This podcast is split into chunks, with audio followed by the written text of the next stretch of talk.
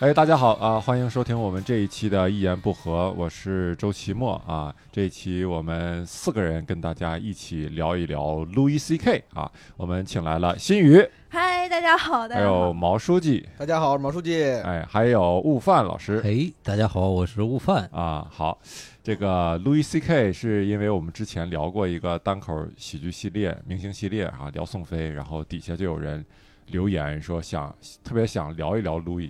哎，其实我我对这个还挺挺好奇的，就是你说了解 Louis，他自己可以去了解，他为什么这么想听别人说？哎，你们聊聊 Louis，就感觉是你看跟我跟我想的一不一样，就 是我看你们能聊成啥样，对对吧？对对，啊是，那种感觉。对，但是其实我们做这个单口喜剧明星系列，不是说想跟大家呃更多的普及什么，这可能也是一方面。但是我们要做的可能不是一种百度百科的事儿，是把嗯他的一些东西都介绍出来，而是说更多的是说它的一些东西在我们眼里是怎么看的，对吧？嗯跟我们每个人是有什么样的关系啊？我觉嗯得这样可能更更有温度一些，是吧？嗯，跟我们每个人都没太大关系。对，然后也能掩盖我们功课做的不是那么足的，呃，不可能一人拿一百科过来聊，是吧？嗯嗯，跟你啊没关系吗？啊我以为都跟跟我一样，咱们都挺熟的呢。啊，是吗？哎，啊你跟他跟他能有我的微信吗？还 行还行，还行是吧我也有，我也有，经常有演员愿意把自己的头像换成 Louis，然后是一个是是。微信名叫什么哎 Louis 呀 CK。哎呀，那可不，我还有 Jim Jeffrey 的微信呢，哎呀，大家都知道是谁。对啊，嗯其实 Louis 那个他最近的新闻，呃，最受大家关注的应该就是说他的性骚扰的那个问题。对是对吧就是是呃，这个性骚扰可能有些人不知道路易做了什么事儿啊，我给大家可以简单的介绍一下。就我所知，啊，这个路易啊嗯是嗯常年累月的啊，前几年就是 强迫别人。呃，对，他会他会在某些女演员，包括单口演员和非单口演员的面前，然后就说我可不可以在你面前打撸管飞机啊，嗯打飞机。嗯，然后如果这个女的答应了，他就打；如果不答应了呢，那就啊，对不起，那抱歉，像 是打扰到。你一样。对对。所以后来这个事情就是慢慢的就被被被好几个女生对吧，好几个女演员给同时捅出来了。嗯啊然后我记得这个我还呃看过一个访谈，就是说那个那个人采访 Sarah Silverman，也是一个嗯女演员，国外的女演员。然后就在 Louis 这个风口这个事儿当下，然后就问他说：“你怎么看 Louis 这个事？”因为 Sarah 跟那个跟 Louis 是非常好的朋友，在嗯。当时你能看他那个表情非常的为难，嗯。就是他能明白，他一旦替 Louis 说任何一句话，他的事业感觉都快跟着废了。因为当时这个这个 Me Too 运动，现在也是，就是最风生水起的时候，就基本上是碾压之势，你不可能有任何额外的声音。螳啊臂当车。对 然后然后他就大概就说，我希望路易能更好怎么样？然后，但是他其实还没有没有算是就是说落井下石那种啊，嗯他就是说，在他看来，可能他跟路易之间的关系可能更更轻松一些。就是他说，路易有的时候跟他说这种话，嗯，然后他说偶尔他会觉得可以，就是 他就这么这他这么做了，他就觉得好玩儿。但是有的时候他就觉得很烦，他说你离我远点，然后路易就会离他远一点。嗯啊所以是这么个事儿。你要说，确确实也是，反正抖出来也是挺严重的一个事情。哦，我我记得好像是四个，就是四个女生说在询问之前就会问一下，嗯，我可不可以？对，然后大部分女生就是到后面就说，其实其实就是人家问了嘛，嗯然后后来你你默认了，然后你后来因为这个 Me Too 运动，你又去说人家，嗯然后就是。就是他会因为一些权利上的东西，然后我当时是被迫默认你吗？啊，对，是我是我，那 你俩还真挺熟，真挺熟。就感觉不太好，而且嗯他现在被打压的好严重呀，是就最近还是上热搜了，上什么上热搜了？对，微博的热搜吗？推特的热搜，推特的热搜？哇，哦，你还有推特？什么叫推特？你居然推特呃，就是他们你平时真的会看推特啊，偶尔偶尔偶尔啊极偶尔热搜了，然后怎么然后他们上那个 Talking Funny 的那个节目，因为说了 nigger 这个词，然后所有人都出来道歉了。什么词？nigger 什么？啊？啊，哎呀 word，听听不懂。超 平发那啊，就他们四个四个人对做了一个访谈节对目，然后就哇，这个感觉就是 就舆论收的很紧，就国外嗯。都收的很紧，连对。Chris Rock 都要出来出来道歉。歉。当时他们只有 Chris Rock 是一个黑人，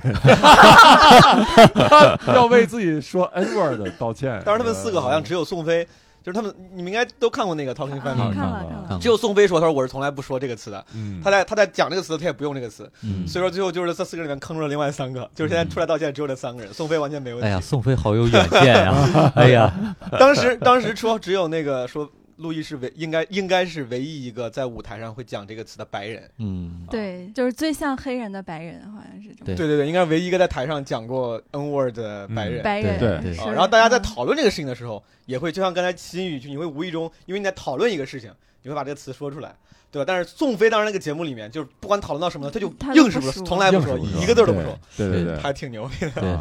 另外三个人都会直接说，哦，听说你说过什么那个词，他会把这个词给带出来。嗯，宋飞是就非常小心，对，完全不碰。我觉得我我是个人觉得，有的时候这个这个这个言论确实有时候卡的太严了，嗯，对吧？就是就是，如果你在一个 节目中这么，个严啊，你你在节目中讨论这个 N word 说 nigger 这个词，你可能是客观的说，就是你不是在称呼某人，而是在讨论这个现象。对，如果这个东西不能说的话，就是太就是路易还讲过这样的段子，类似的段子。他说，当你说 N word 的时候，你用委婉语来代替这个 nigger，嗯，我脑子里想的是 nigger，我脑子里想的不是 N word，凭什么你不说？嗯。然后但是让我脑子里想 nigger，那对个，就是你做那个好人，然后让我那是个的，是的，所以在某些文化上，它是有一种文化上的虚伪，让我想想起前一阵儿这个，说是在某些大陆某些医院的那个词库里，就是嗯。你开诊方的时候，嗯。你打不了阴道，嗯打不了什么哦前列腺对对对是这种样的，是这样的，这种种就太，让人嗯无法理解，是吧？悟饭屏蔽了悟饭老师刚才他们说那个 N word，你知道是什么词吗？你知道吧是吧？我知道，是什么词？你你早晚被揍，羽毛说这说？咱咱四个里面，二十年之后，咱俩应该是没没事儿的。哎呀，哎呀，对，那咱们咱们 哎，咱们到时候直接逼掉好不好？低调，没有没有，我是我同嗯我我是我是我是同意这种情况的。我的确觉得这个，包括不不仅是对于呃敏感词的这政治正确吧，就包括路易 C K 这个，就我、嗯我感觉大家大家都会尽量尽量尽量谨慎的不去明明确的站边啊。嗯但是我如果非说的话，我其实觉得他就迷途有点太过了，在这件事情上，我是嗯觉得 C K 就是罪不至此啊，罪不至此。就是当你说，因为我我当时也也看了类似的报道，原因是那些人说 C K 这个给我在我面前打打飞机，虽然他问我了，虽然他征求了我的同意，因为我之前在美国上学的时候，我们就一直就会强调一个事情，什么东西算强奸啊？就发生性行为，就是没有 consent 的时候，就是没有，为什么你要一直你们要一直强调这个事情？因为因为因为真的入学新生入学之后。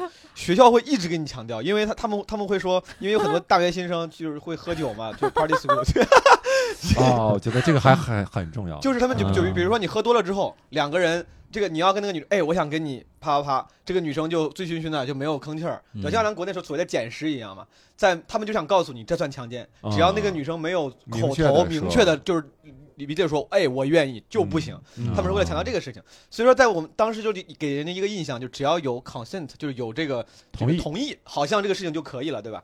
你不能说你给了 consent，然后过了好多年之后，你说，哎呀，当时我同意吧，是因因为对，什么什么是因为你对说老板，或者哎呀，是因为我当时心情也不太好，或者是因为当时我脑子有点糊涂。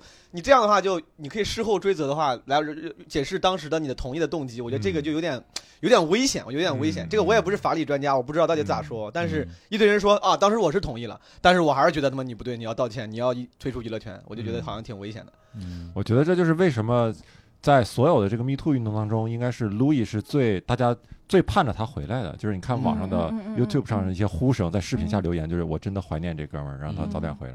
可能就是因为这个，你像 Bill Cosby 那种，就是那是嗯坐实的强奸，那嗯无话可说，对吧？你就该认就认然后该判就判。嗯但是像 Louis 这种，可能会大家会觉得说，就是会让人更感觉他是一种病态，就你更能从心理疾病那个方面去去理解他，嗯就去看这个事情。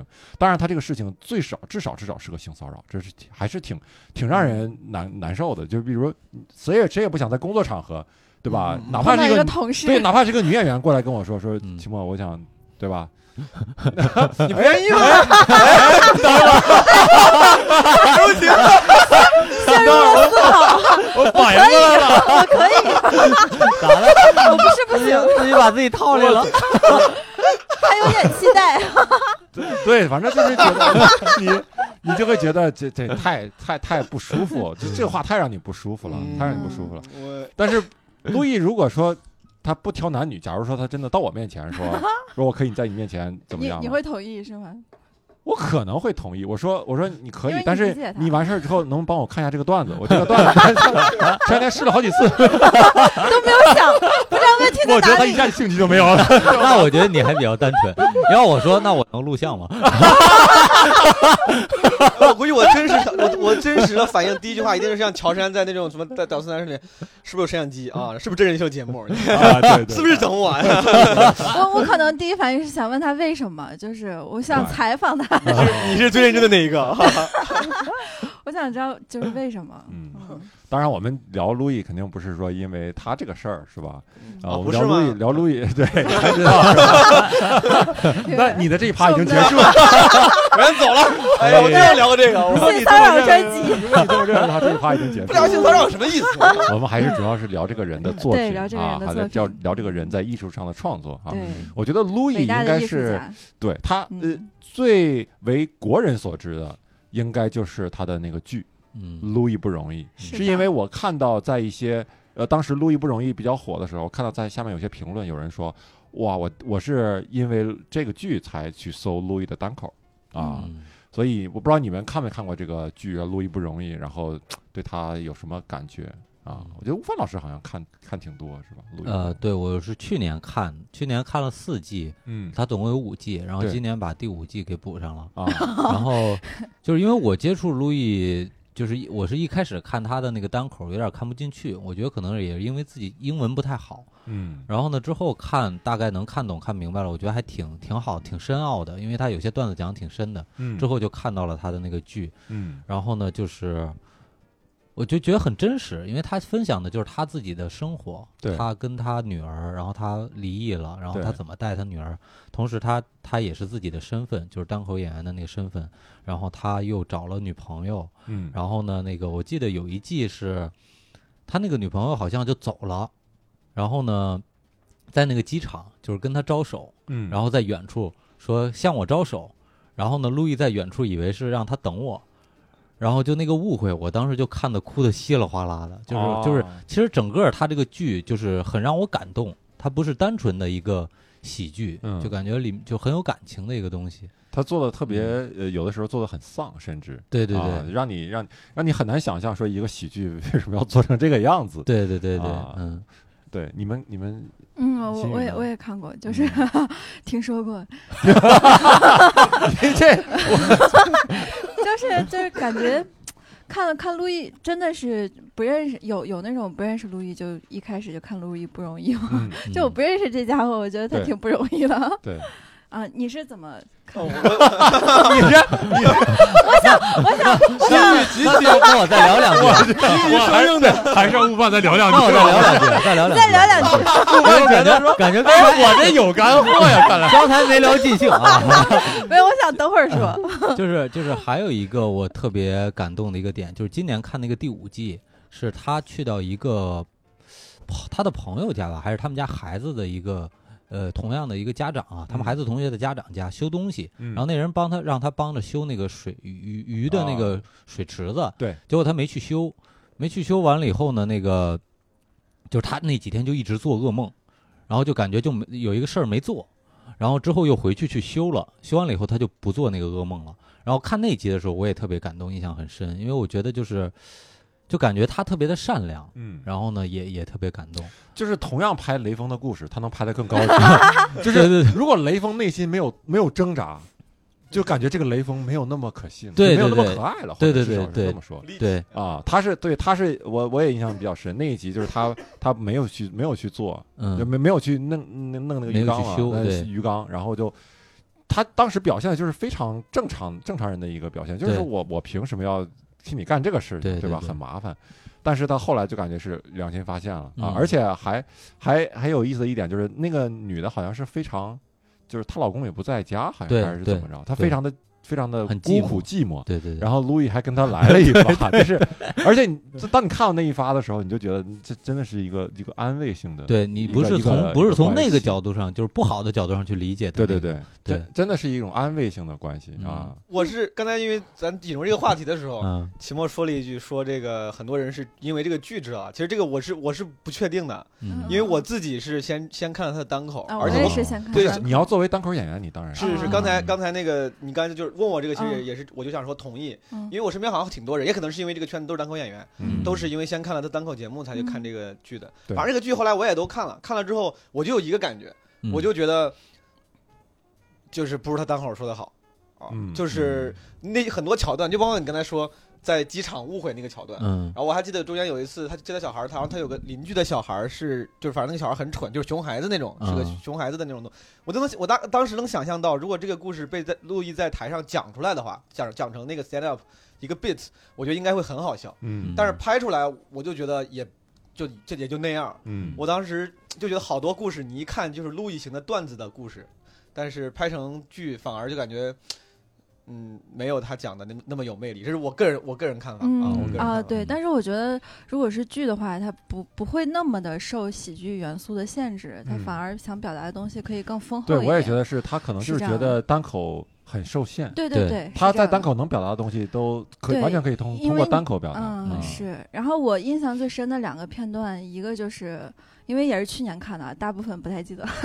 然后一个片段就是他跟一个女生约会，然后在一个餐厅碰到一堆青少年，嗯，啊，然后说要打他，要揍他，啊要揍他，然后他在那儿认认怂那个片段，那个让我印象特别深刻。嗯嗯然后当时那个女孩的反应什么的，她一直在那儿认怂说 “Please don't kick my ass” 什么的，然后跟一帮小孩儿那么说。然后那个女生的反应让我印象很深。然后她说：“虽然我在心智上，我在理性层面上，我觉得你是个好人，我觉得我们可以继续交往，嗯但是在就是情感上，我真的觉得你是个 loser。对嗯因为女性，尤其在跟男性刚开始交往的时候，她是很需要在男性身上找到一种雄性气质。是，你没有雄性，但 但是这，所以路易可能想表达的就是这种，就是生生活中哪有那么顺理成章的东西？嗯就是你想在我这儿找到的东嗯西，我恰好就就在我最想表现的时刻，被外界的因素给影响给影响了，而且我还要彻彻底底的向这个外界的因素妥协、嗯，认怂。但他最后也不是说完全的认，他还找到那个 对，找那个小孩儿跟 跟踪那个小孩儿回去，我一直以为他要揍那个小孩儿一顿，结果没啊有，他跑到人家家 跟人家父母理论，你的孩子不可以使用暴力，你不可以这么教育你的小孩儿，然后一顿理论，理理论完以后，他他他跟他父亲，然后坐在门口聊天儿，那段儿也让我印象特别深，他就问他说是。那个他父亲，小孩儿父亲问他说：“你是做什么工作？”嗯他他说是，就是 stand up co- comedian。嗯，然后他说，呃，这这个工作挺辛苦的呀。嗯然后没有啊，就是个工作啊。然后那男的说，这也不算是个工作吧。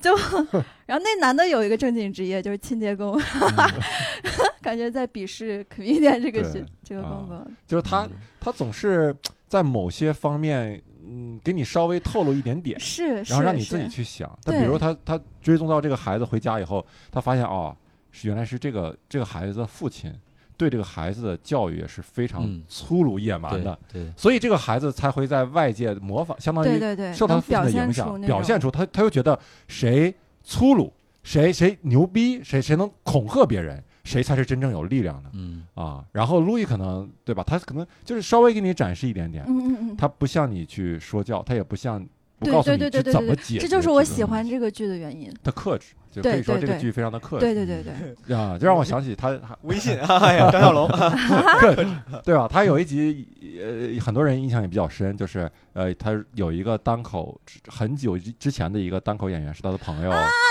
个我也喜欢，哦就是然 Dog，Dog 呃 Stanhope。，Doc Stanhope，啊，他是对，那个他俩扮扮演的关键那从小个那个演员本来长得就很 丧，然后那个演员表演风格，平时表演风格就是他妈骂爹骂娘，对怼天怼地的。对对对，然后他就去去找到 Louis，，然后多少年没见，然后跟就是很强迫顿讨路易，论强迫路易那天晚上陪他就出去玩儿因，为他喝酒对然后结果就是可能说他他跟路易说他要自杀，嗯，然后路易当时的反应就是，就是非常的真实。他说刚开始很就突然很震惊难过，嗯然后又转过头来说你他妈那你要自杀，你为什么告诉我？嗯，就是你这个会你这个事情为什么会我很难受，让我很难过，你为什么要把嗯这个事情推到我的身上？就感觉嗯是我现在承担了拯救你的义务一样。嗯，但结果那个剧最后就是没有，就是没有拯救对对，那那那那个我特别喜欢，就是他们讨论到一一个点，就是水，就是就是那个他的那个好朋友在那儿开水的玩笑，说哎不就是水，然后路易特别生气，说你靠这个东西活着，你现在竟然拿它开玩笑了，你你他妈是真的不想活了。啊，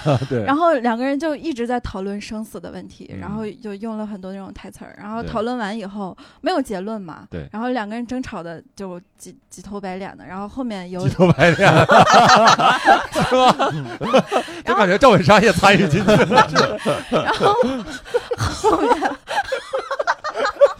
感感觉是赵四跟刘能在讨论，你说说说咋的？赵本山上去能安慰他，人生在世怎么怎么屈指算，一共三万定六天千天，那哥们儿说，哎呦我操人好比盆中鲜花，生活就是一团乱麻。哎这个小盒才是你永远的家呀！哎，然后后面有一对夫妻还是一对情侣，我忘了，还是好朋友还是什么东西。然后两个人吵着架，就很鸡毛蒜皮的小事儿，说哎你怎么怎么可以这样，然后我就这样，然后两个人从他从他们身边经过，嗯，他俩一下子就笑了，就释怀了，就被化解了，就觉得生命的意义可能就在于吵架，就嗯就被化解了。然后他处理方式我都很喜欢，嗯，嗯，就没有把这个问题扩大，也没有升华，就就，很随意的就消解了。他也没有说这个人最后就不想死了，是是是是，然后具体怎么样就你自己感受。对。嗯其实，其实我觉得这个这个这个就像，其实刚才咱们虽然偶然提到，就赵本山那个小品，其实他也是处理生死的问题。当然，他是在春晚上播，但是那个那个非常大的舞台，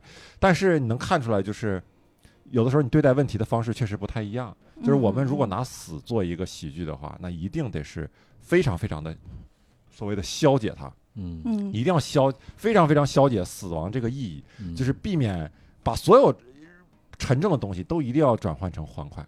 对。啊，但是这这个剧可能就真实在就是，它如果是这个东西很沉重，如果一个东西是很难解决的，它就是放在那儿啊，嗯。然后让你自己去感受到，嗯，哪块儿是想笑，哪块儿是荒谬，哪块儿是笑不下去。对对对对对，所以他就他就是他是让你观众进行选择，嗯他不是说我这儿设特质，我这块儿就笑点。它跟传统的喜剧可能不一样，就在这儿，你你总是知道哪儿是笑点。传统的喜剧就这是 punch line punch line，这是梗，这是梗。嗯但是路易那个剧是你你真的不知道看到啥时候你是笑出来，看到啥时候哭出来嗯啊！就它就像一个清明上河图一样，就完全展现给你，你自你自己去去选去挑我。刚才本来在找一个，就是我之前记过笔记，我不知道你们记不记得，就是录音那个剧里面有有有一段有有好几集，里面有一个角色是贯穿那个那几集的，是个医生老头儿。啊哦，也是个那个演员，那个医生也是就是非常反套路的，就是很很 grumpy 的一个老头儿啊。那个那个那个医生说了很多什么，就感觉是那种毒鸡汤式的啊毒鸡汤式的对对金句，对我觉得挺符合路易。不是，我刚才其实是想说，就是刚才听你们在讨论，就是那个路易认怂那个片段嘛。嗯然后再加上之前包括咱们提到那些片段，我我是想分享一下我自己的感受，我也很喜欢这种片段。我觉得原因是因为就他很反套路，嗯，就是就是就是，而且他就是这个，我觉得是也是我喜喜欢这个人他其他大部分单口的原因。就我觉得他很 real，就是我觉得还是挺少有人，虽然我觉得这是一个自传式的一个剧，大部分人会把这个他的角色当成他，他会不怯于去承认自己可能是一个就这样就是这样的 loser，面对一群年年轻人的时候他而且越往后，就像你刚才说，以为后面哪怕可能后来会鼓起勇气，欲扬先抑，对吧？没有，他后面也没有扬，他是抑了之后还继续抑。就我觉得这种一直认怂，这种反套路，我觉得挺难得的。嗯这也是为啥我有点遗憾，就我觉得他这种素材都很好，但是我觉得就是整个最后的操作执行这个剧啊，嗯就没有操作那么好。比如去年不有个电影叫什么那个三呃三块广告牌嘛，三块广告牌大家这个评价很高，嗯然后原因也是因为剧情上很多时候很反套路，但那个时候就是因为操作的很好，这个反套路让大家印象极深刻，然后影响力很强。嗯我觉得陆毅那个剧其实很你就觉得做做的糙，对，我觉得很多地方，就刚才你们咱们讨论那些点，讨论那些点，我都觉得挺牛逼的。然后嗯我觉得，如果要是做的，要是制作再，我我不懂，我就觉得再精良点，很有可能能做的那个效果会再好很多。嗯路易这个剧他自己几几乎是算亲自完全亲自嗯操刀嗯，是的，他这个剧自是的，是的己剪的，，自自编自导自啊演的，自然后说自己在家里剪 了，自己在家里剪尤其是 Lucky Louis 也是自己在家里剪的，啊，他这真牛，那就明白了，啊用用了一个就苹果笔记本 关键是路易他这他这个人对对自我就对自己的作品那种把控度到就是说他这个呃 Louis 这个剧好像是那个 FX 那个电视电视台嗯还是公司找他去做，嗯然后说你想做一个什么样的内容？，Louis 说我不能告诉你。嗯嗯 然后那个公司说行，那行吧，就是你你做完你给我你给我们就行，把那个嗯袋子给我们就行。嗯但是这里面都谁演呢？路易说。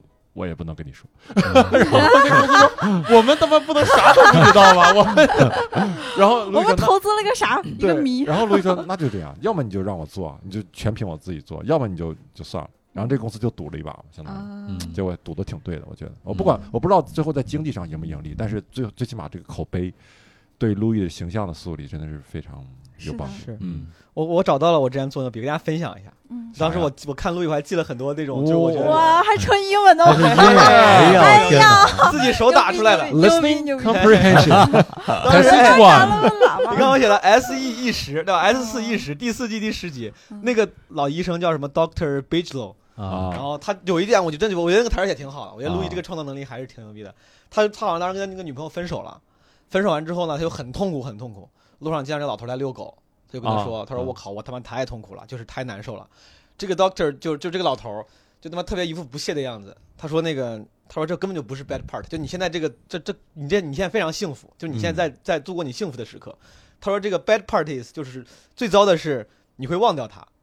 然后这个，然后而且你会嗯越来越不就你会 don't care about her。嗯他说 the bad part is coming，所以说你嗯现在赶紧就是享受你的 heartbreak，然后这个 heartbreaking 嗯 time 嘛，就我觉得那个嗯讲的挺好的。对是，这个点抓的很好。他关于爱情有好多自己的理解啊。嗯，Anyway，好，一个说自己不喜欢这个剧的人，然后叭叭在那记笔记，我们仨人都没记。我没有不喜欢，我只是我只是更喜欢他的单口，这剧我挺喜欢的，挺喜欢的。啊！我天哪，啊那你单口做的笔记应该更多，哎，有有有，逐字稿都带上了。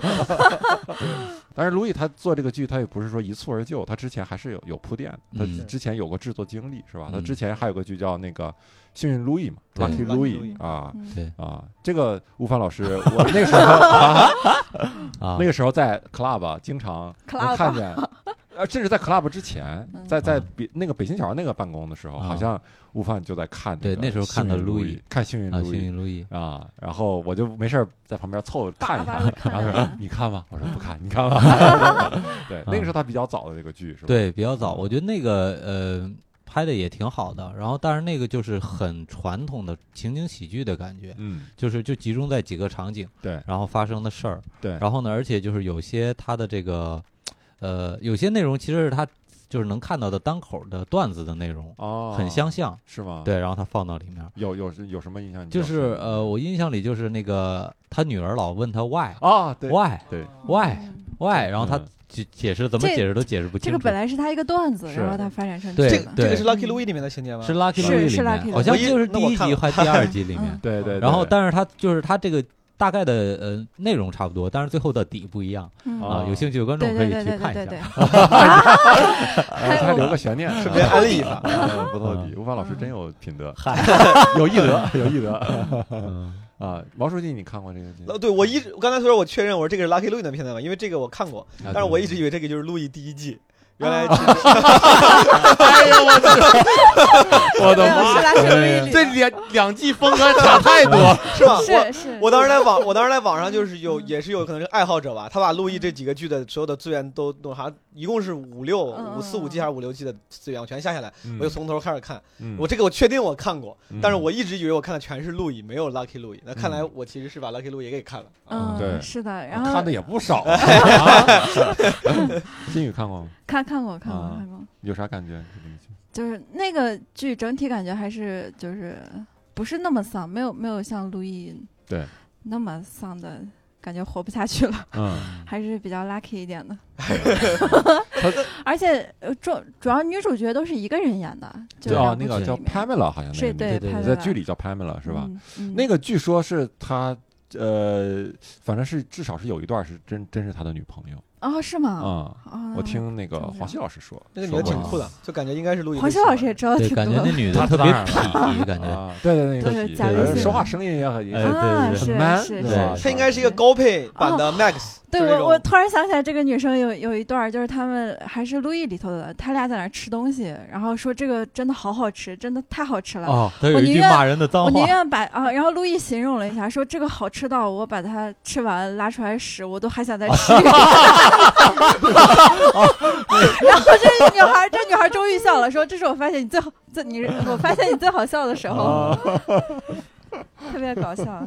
哦就你说的这块儿，我想起来就是那个路易，呃，就是当时那个女的，她吃了一个东西，嗯是不是那那个情节我忘了，反正她吃了一个东西特别好吃，对对。然后她说了一个特别脏的一段骂人的话，嗯然后下面那个翻译呀、嗯翻译的特别逗，嗯说什么。呃，什么你七爹的什么的老娘舅什么就 我说这翻译太准了，这个，翻译的非常本土化的。哎呀，Lucky Louis 那个剧我我也是看了一点点啊，然后确实就觉得那个时候好像他就也算有突破了啊。据 Louis 他自己说，他那时候也算有突破了，就是嗯他那个时候因为之前的那个情景喜剧也都是非常欢乐型的，其实 Lucky Louie 里面已经开始带一点点丧的东西了。对对对，啊，包括夫妻俩在床上就为了钱的事儿的争执怎么样？所以这个 Lucky Louie 刚开始出来的时候，好像呃就在呃专业的什么媒体人啊，那种脱什么脱口秀主持人那些节目的人眼里，这种剧是挺好像是不是那么看好。所以路呃，路易讲过一个讲讲过一个趣闻，就是他有一次，呃，去一个节目，很好像很有名的一个节目，呃，宣传这个他的 Lucky Louis，嗯。然后这个脱口秀节目，然后这个就在他在后台听到这个主持人说啊，我们今天请来 Louis C K，他最近就做了一个剧叫什么 Lucky Louis，这是我这辈子看过的最大男子主义。最荒唐，然后最什么什么什么的剧，毫无笑点，然后里面嗯。就是就就当着观众的面就这么说，啊，然后 Louis C K 在后面就后台就慌了，啊。我说我操，这你之前没跟我沟通啊？说你要这么讲，我我是来宣传我这个剧的。天哪，然后他当时就非常慌，他就给 Chris Rock 打个电话，啊然后他就说我我该怎么办？我该怎么办，哥们儿，我该怎么办？Chris Rock 就说。你你去，你不是应对那个 bitch 的，就是你去，你是对着观众讲，你不要对那个 bitch 讲。如果他不喜欢你，没有关系，你就对着观众把你这个剧好好宣传。你要讲你真实的想法。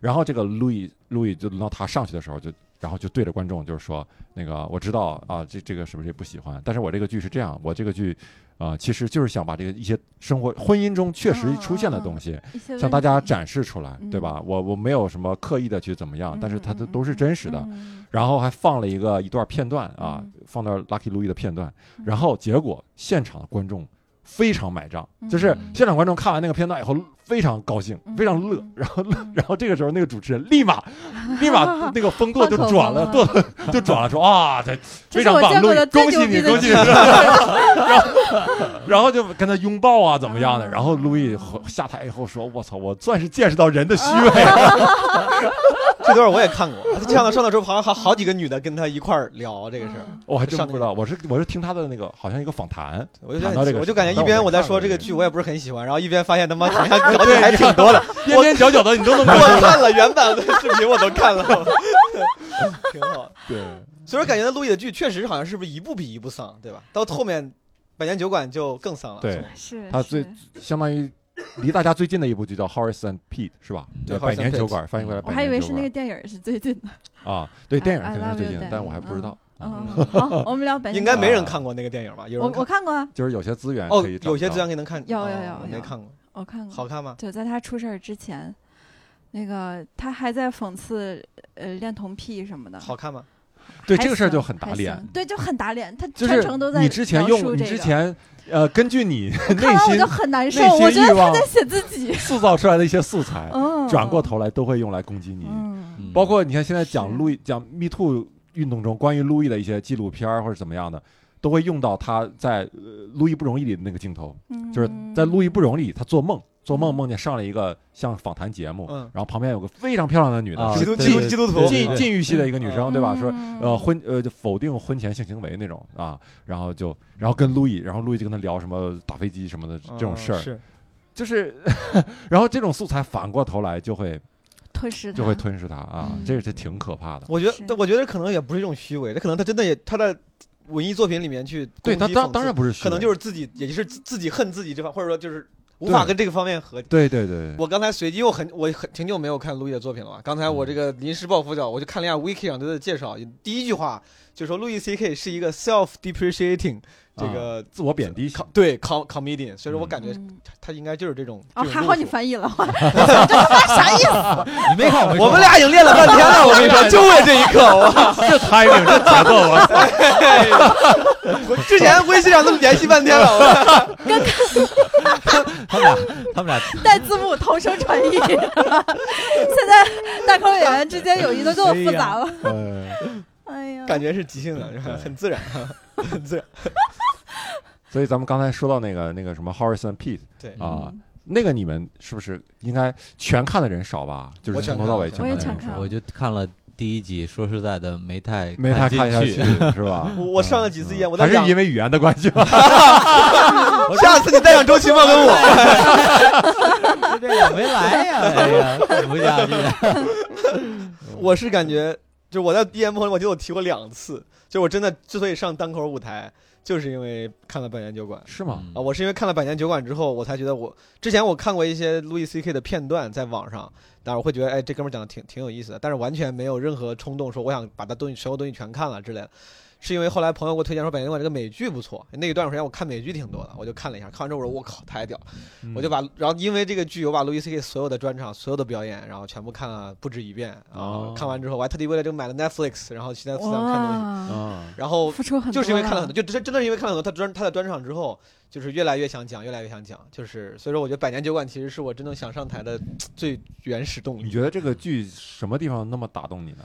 就觉得 看不懂我觉。得我对我觉得 我觉得原因可能是因为可还是确实有可能是因为我这个观观影或者看文艺作品不多啊，这种形式我我觉得挺特殊的。啊，啊，虽然它确实可能就是为了反形式上反传统嘛，就作为一个情景喜剧，有点喜剧，但是很丧。大家一直用丧来形容路易 C K 的与众不同嘛。那那个时候我的确是觉得挺与众不同的。嗯，现在看多了，觉得啊，这就是他的风格。那个时候我觉得哇，有一个剧能拍的这么丧，嗯比如还有是第二集嘛，这个一个长镜头说话说了他妈四十对对，分钟，是的，是的，嗯是的，对。而且那个女生的自对白，，然后而且咱们，你像刚才我也分享，我看剧的时候，我会觉得有很多台词或者他的观点有意思，我会记下来，我会比较看重这种东西嘛。我觉得，哎，你这个你这个观点挺有意思的，你这个想法挺有意思的。然后《百年酒馆》里面充斥了很多这样的，就是我会观点认我啊认同或者我觉得角度很犀利的观点嗯啊。然后一些小的 twist 很有意思。一个一那个角色有个哥们儿，永嗯远在他是个配角，坐在那个吧台一直在喝一一一口一口喝酒。啊，最后对到最后一集说，其实他喝的是算了，不说了，对吧？这不应该剧透，是不是不应该剧透？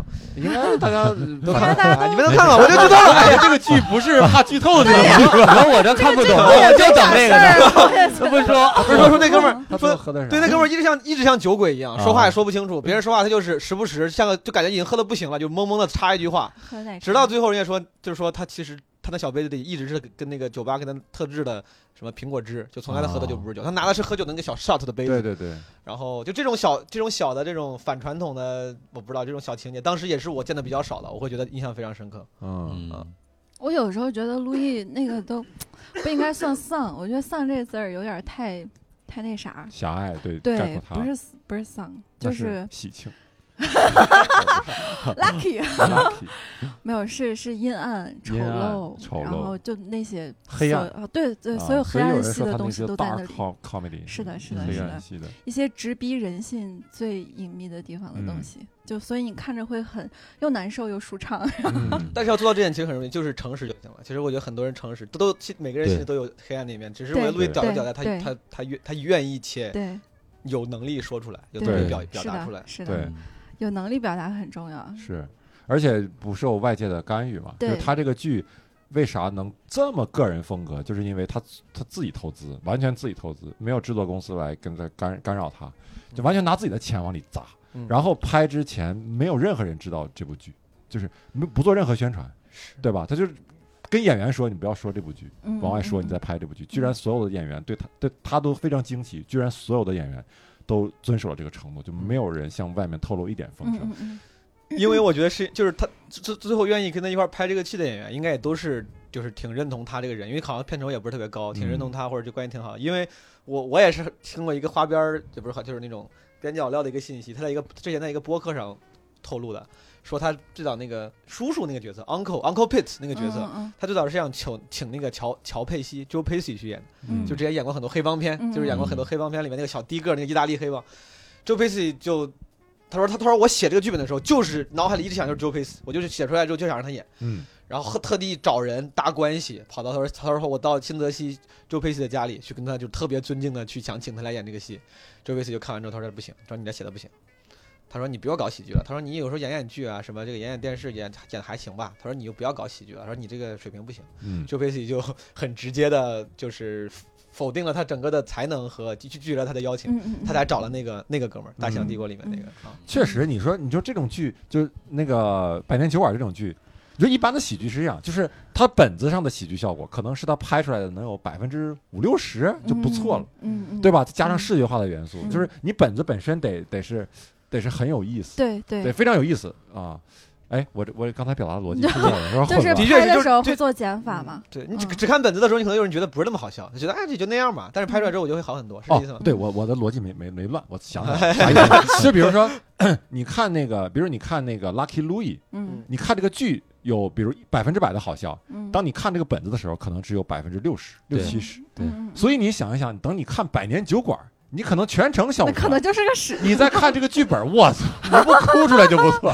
就是你会觉得这傻，是这么长，这么这么无聊的对对话，对对对，都对都何况没有拍出，拍出来都那么就是那样让人很难以接受。对别说看剧本，对所以还是对他有可能当时就是看了剧本以后，实在无法想象这个剧本。对我现在都能想到看剧本的那个台词的那个那个过嗯程，感这个觉一定很煎熬。这个这个剧，我就我我觉得让我看下去的有一个很重要的原因啊，我也觉得他妈有有时候挺无聊的。但是第一个是因为我对这个形式我觉得还挺特殊的，我挺想看完，然后很多观点我喜欢。另外一个很重要的原因，我不知道大家，就我觉得那个歌很好听，就是 Horace Pitt 那个啊，主题曲。片头那个片头曲对，他是请那个 Paul Simon，就是特地免费给他写，然后包括他里面用了 Paul Simon 的歌，在他那个酒吧里的那个 jukebox 点歌机里面用了那个情节安排的是那个人点的是 Paul Simon 的歌，因为他俩关系很好，他说你可以免费在剧里面用我的歌。嗯。啊，还在写了一首那个 Horizon Pitt，我觉得非常好听。嗯。这个歌让我甚至愿意让我每次看完一集之后想看下一集，想再听一遍。嗯。啊！嗯。大家可以搜一下，名字就叫 Horizon Pitt。你可以单曲嗯循环。对我中间的确一直在去听完，我觉得旋旋律很，呃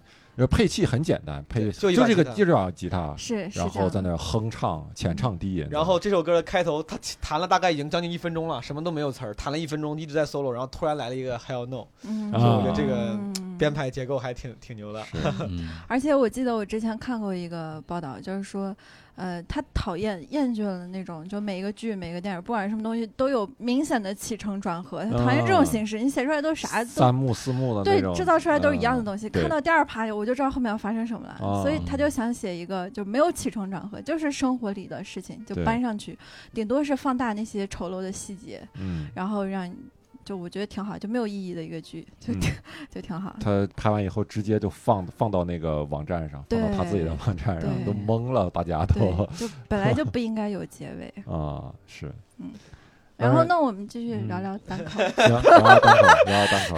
其实你会发现，就是路易的他的很多，呃，他剧里的一些东西哈，其实都都跟他的这个单口是有有很大关系的是吧，啊一些素材、一些教育、一些问题，比如说他在那个百年酒馆里，对于婚姻是吧，对于教育啊这样的问题，甚至生死这样的探讨，其实在他的这个单口里都有啊。嗯嗯啊嗯，，然后这个新宇，你是呃最开始就挺喜欢陆毅的单口吗？是是很喜欢。嗯我最喜欢的一个专场还是 Oh My God，可喜欢这个哦，Oh my God 啊啊，是一个没事儿，呃那个场那个环形的专场有点混哦，是那我也是个环环形的那个啊我也我也是记不住那个，嗯，啊环形的 Oh my god，就是他开场在谁就是乔治卡林的葬礼上不是说过，就是如何就是他怎么单口事业往前进了一步，就是他扔掉了他讲了十几年的东西，嗯他十几年就一个一个小时的东西，然后他一直不断的重复，就觉得我他妈十几年就这么点儿东西，我扔掉了我还说啥呀？嗯不敢扔。然后有一次就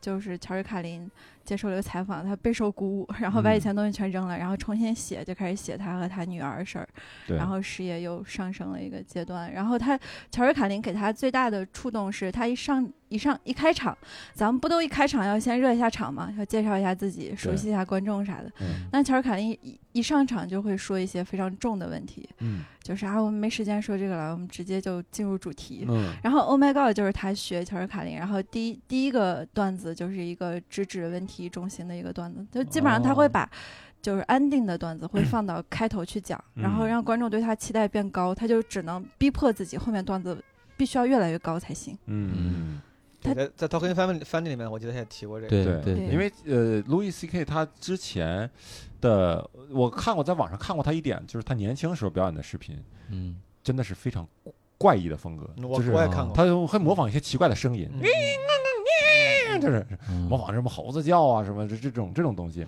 然后他这这种风格，然后也是一种观察喜剧风格嗯。啊，说哎，你有没有发现人群中是吧？你看你的朋友，你跟他打招呼，他没有看见你，你就得装作你在 你在干嘛？你就拿个苹果啊什么的 哎，不是沈老板也是这样，啊？啊！但但我记会儿，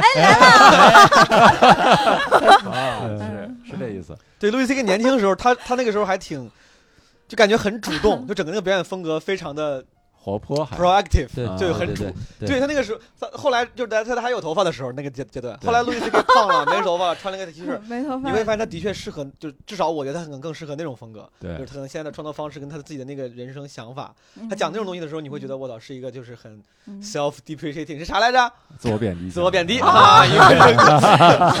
但是但是年轻时候路易 C K 的确，当时我看到我都我都我有点我都有点就是没想到，无法想象说对这个人这么积极年就这么对对对啊，那个时候感觉能量挺强的，在我印象年轻嘛，但是嗯但确实效果不如就是现在那种，嗯你看看上去没有那么好。对啊我觉得这个跟他那个喜喜剧的那个整个的趋势也是也是有关系的是。现在的喜剧越来越倾向于，就是美国单口越来越倾向于真实，甚至是有的人专场后半场可以完全无笑点去去是哎哎呀，哎，这个讲这个东西。对，之前我但是跟他们都分别讨论过这个。对，但是但是在在那个年代，在路易年轻的时候，比如说八几年的时候啊，九九十年代可能还是比较那个什么的，就是九十年代初还比较那个，就是你要你要奔着好笑去的啊。对，是。然后好像我我这个那个也有印象，就是说路易说乔治卡林告诉他以后，呃，然后他就上台去去试了一下，他好像就是觉得也讲烦了，讲讲讲烦了。嗯然后他那天在台上，呃，不知道是个演是个开放麦还是个商演，他就是说。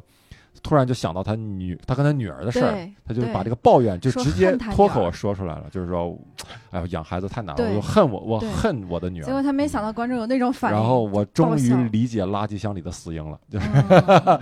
然后他嗯当时就觉得，他说做好准备，说观众要虚他，嗯。但是结果发现观众笑了，然后就嗯。在那一刻，他就他基本上开始转型了。嗯。啊。那一刻我觉得他基本上也就变态了，因为他开始他开始享受就是观众被就是被真相直接被戳破的那一瞬间的表情了，他真的开始享受了，然后他就会无限的去探索这个边界，嗯，然后以至于段子越来越尺度越来越大，对尺度越来越大，然后越来越对，他在那个乔嗯，那应该是乔治，应该不是葬礼，是乔治卡林的一个诞辰追悼会。诞辰纪念诞辰啊纪念会是，就是几年的纪念会上。然后他当时也提到，他说这个我刚开始就是他为了让自己讲的越来越好嘛，嗯。就开始就是说只能 go deeper go deeper，嗯。然后讲到讲不知道该讲什么了，他说我只能 go 这个走得更深，然后挖掘更 darker 的东西。对。他说他后来的创作路线有一度是这样的，就只能越越挖越深，越挖越暗，对，要不然就觉得讲就没啥可讲的了。对，他说我把这一层全讲完了，我只能再往下一层走一走嗯。看一看。嗯我觉得走一走看看，真的就是我就是因为我这个，我我有一点想分享，就我想说一个事儿啊，这个这要不是因为我看 VC，我觉得我很我应该不会有，比如说不会好意思去跟人分享这个事儿。就前两天我不是骨折了嘛，嗯，我骨折那天晚上去就是急诊，去那个拍片子干嘛嗯啊？当时有一个姑娘也是骨折了，就正好就就就是很巧，她也是，嗨，但不是她她也是一个你左你去骨科医院天天有骨折，对但是那个巧？那个急诊就是他也是很巧，就是左脚一样，我俩姿势一样进来的，就是那医生都笑了，医生都笑，觉得我靠，你俩这个左全是一个地方，然后姿势都一样进来的。然后我当时就觉得哎挺有意思，那那姑娘还有两个哥们儿跟着，然后我还跟着跟人聊了半天。然后后来我当我得知，就是我说就是聊天聊起来的时候，我说你这个平常做什么工作？他说我在咸亨酒家，我以为在开玩笑，这不鲁迅那个小说里的嘛嗯啊，但是后来发现他他是真的是一个家酒店服务员，呃对，饭店服务员。嗯就是当时我就是后来一直很羞愧的一点，就是当我得知他是个饭店服务员，和他送他来看病的那两个他的那个哥们儿是饭店服务员那一刻，就是我心里的那个，嗯，态度变得变了嗯嗯啊。就是我跟之前跟他们聊天的时候，我就那个两个哥们儿聊得很开心。他嗯我以为你说他是个大学生，是个码农，我觉得都都有可能，穿的就是很正常嘛。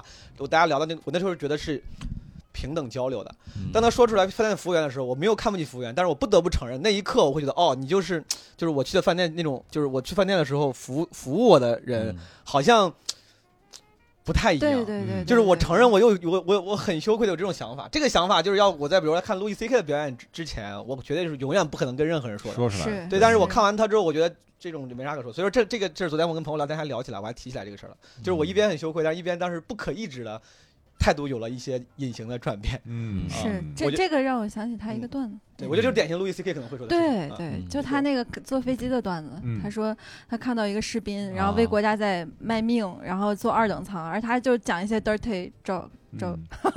然后他就坐一头等舱，他觉得自己特别的那啥，然后但是他无数次的想去让座位跟他换座位，但他没有一次就是真的去让，真的去他是，然后然后为自己有这种想法而而感到感骄傲。到高兴，对然后高兴。我是个哇我对对对对就这种，啊，他真的是很很走心，嗯。是吧？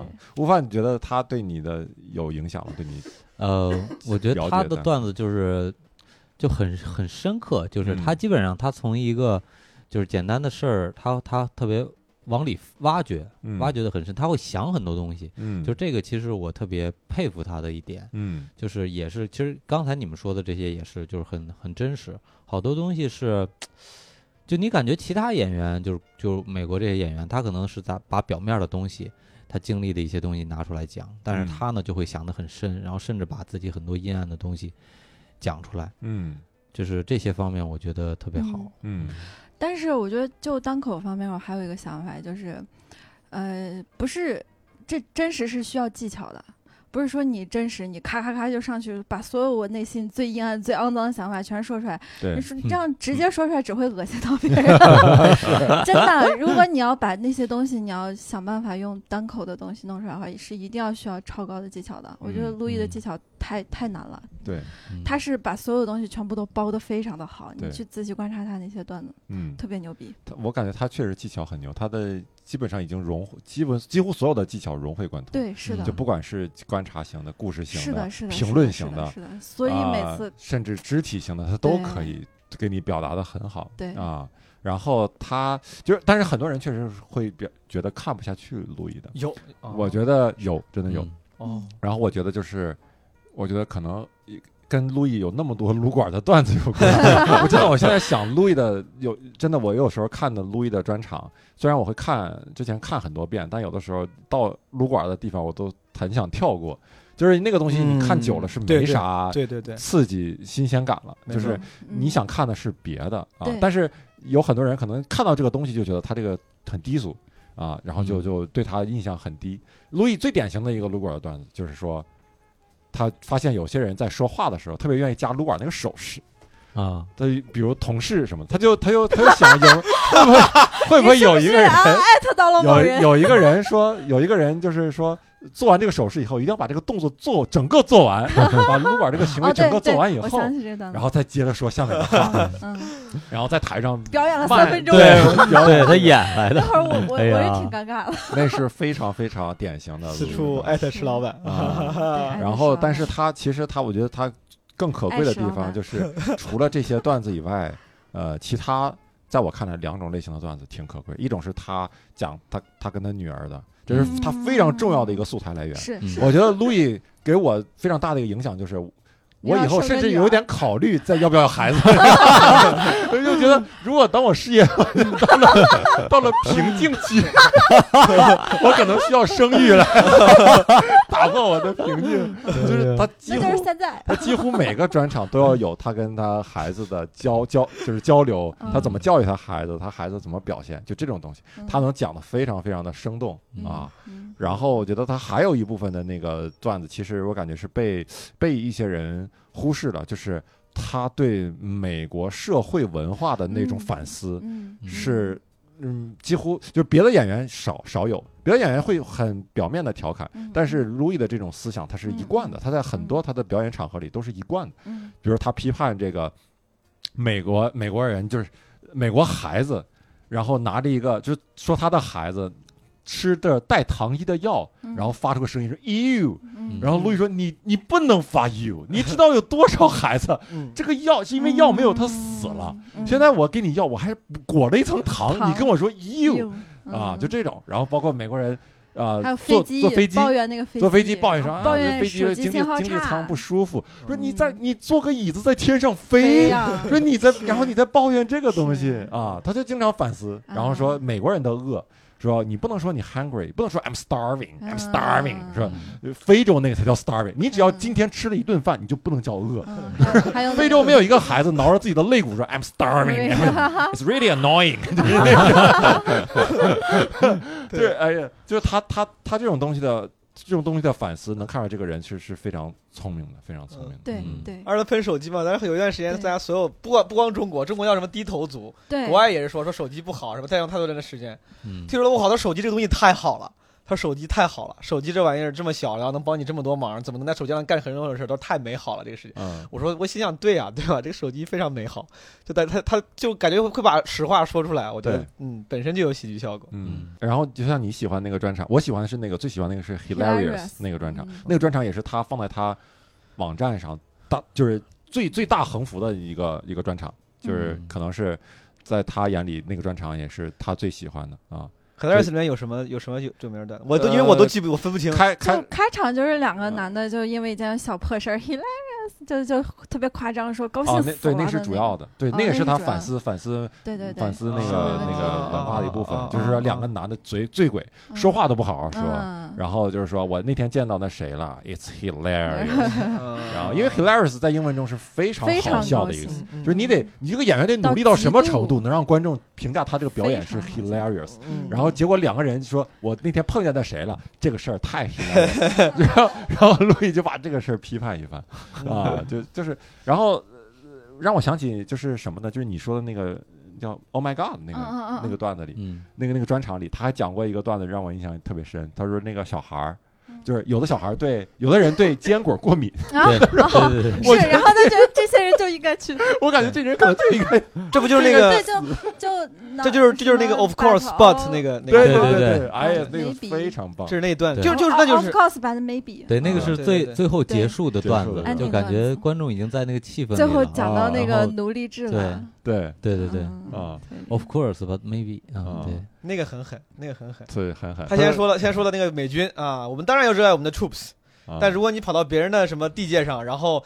被一个你正在射击的人射中了一下，好像也没有什么问题。对。嗯。然后讲完这个，开始讲小孩儿，对，讲完小孩儿开始讲黑奴，讲黑奴隶制的时候，没有人笑了。嗯。他说：“你们他妈刚刚笑了我的 dead nephew，他妈的不要，对。你们已经 无法洗白了。对，那说那帮小孩没招你们，没惹你们，你们跟着一起笑了。对，其实这个就恰恰体现了就是新宇刚才说的，就是路易的那个技巧的问题。对就这个问题，如果你只给是的，完了了完了，我觉得整个人都。坚果过敏的人就应该死，那些坚果过敏的小孩就应该死。对，而且我们的军队去去别人的地方，对吧？他们军队军人其实也也死的也死得其所，就是嗯就是你然后那就完完犊子了对嘛。最最重要的就是让观众站在你这边，你看你怎么说，你把他拉到所以他用那个语气说什么，maybe，嗯 but of of course，整个表演都那么小心谨慎，然后小心谨慎，不断的去带着观众去探索这个话题，就是说安全，这是安全，对对安全的。对对对对，然后讲到一个非常沉重的话题，说：“我操，刚才你们挺好的呀。”然后挑破这个事情，然后让观众突然这个紧张感又释放了，这嗯是非常厉害。所以说，就是一个优秀的喜剧演员，我觉得表达观点的同时，也先让他好笑，这个是你的工作，你是个嗯喜剧演员。对对啊所以说这个一个专场后半段都不好笑的人，对吧？不知道为什么，不知道为什么这个，感觉业界啊，你看，对呀、对吧？你这个、呃为了表达观点不好笑，这个不是任何，there is no excuse。啊，此此处又艾特了某位单口演员。我真的，我这个我觉得我无法理解，我觉得大家这个这个媒体的水平一直在降低，就是说标准一直在降低。毛书记说的是一个国外的一个女女对国外的单口演单口演员最近比较火的对，非常火，是哪天我们可以聊一期？可以可以可以。结果 看完之后，我在 B 站上看完之后还分享了，我说嗯这个 great speech，我没有说，我甚至没有说 great speech，我写的是 impressive speech，就是说反正还能让人记住。我说但是是 poor comedian，是 speech，对我写 poor comedian，就这不是个 com 就 comedy。前几分钟就有人刷弹幕说 TED 来了，，TED 演讲，后面是果然是泰德，这个。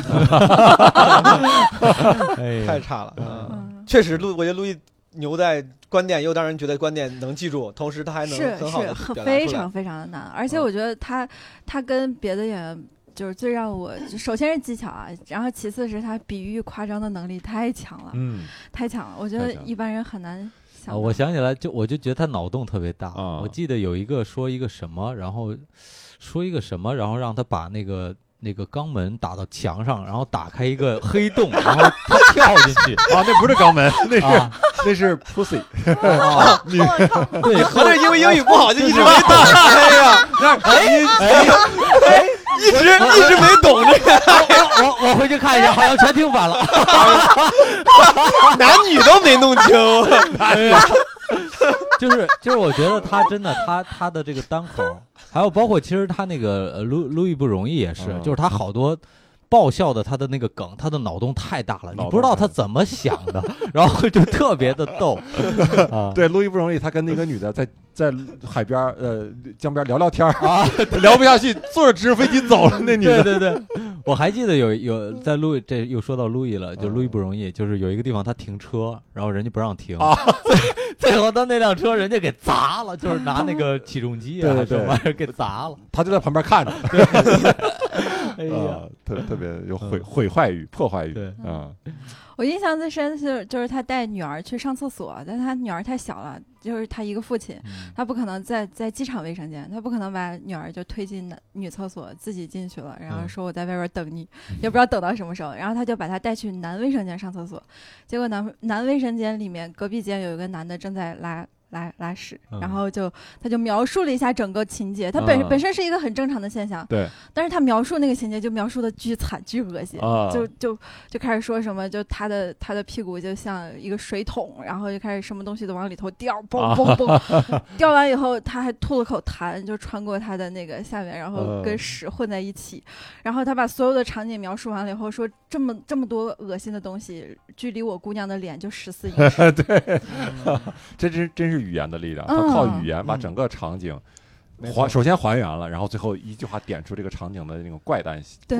怪异的对点，对对对，一个距离一个小女孩的脸一共十四厘米，这就是无敌。我感觉从创作上，你的观点又牛，嗯，表演又牛，然后中间修辞就这个这种就是纯粹术的层面嗯。就也很牛，嗯我觉得还挺厉害。嗯。我很喜欢他，我是觉得刚刚悟饭说那个脑洞大嘛，啊我是喜欢他那种，就是有时候他很多观点就是完全没有意义，就也不是为了抨击社会什么这种东西，也不是为了表达人生的哲理，他就是就是很就是很很怪异的很沙，很沙雕，对。脑洞脑洞比如，说，他最新那个其实评价不高，最新那个专场，二零一七年那个专场，他是唯一一次穿西装讲专场，然后大家嗯觉得都写的不好。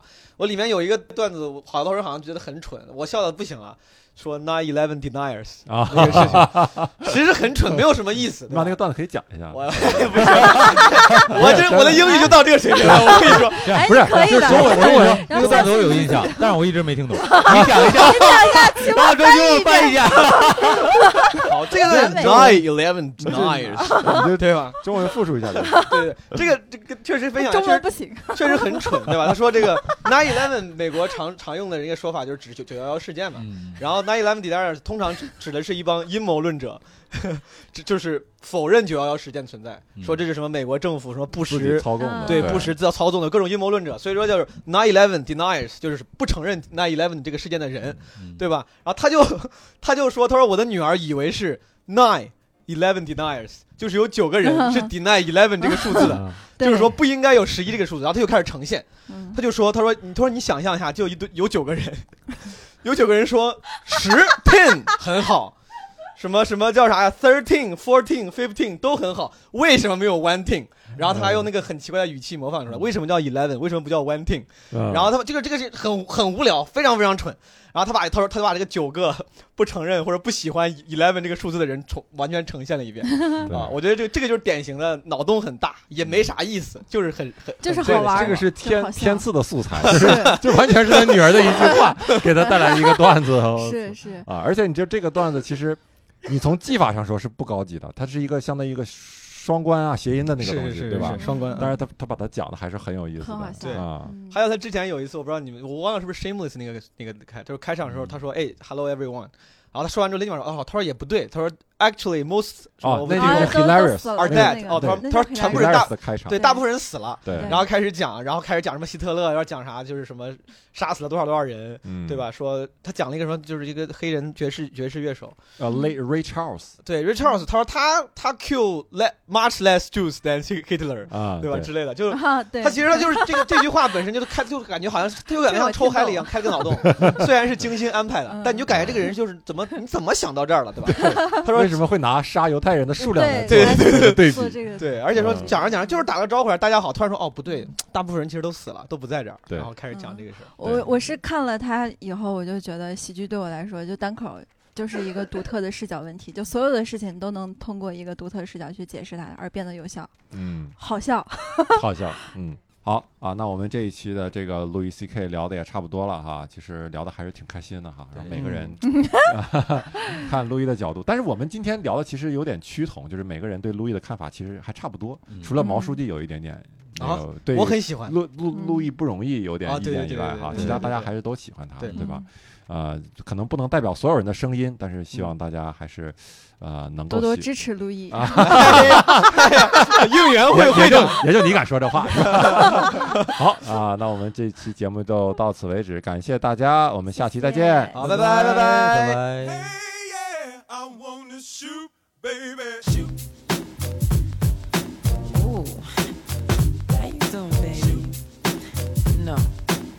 Not you. the bow legged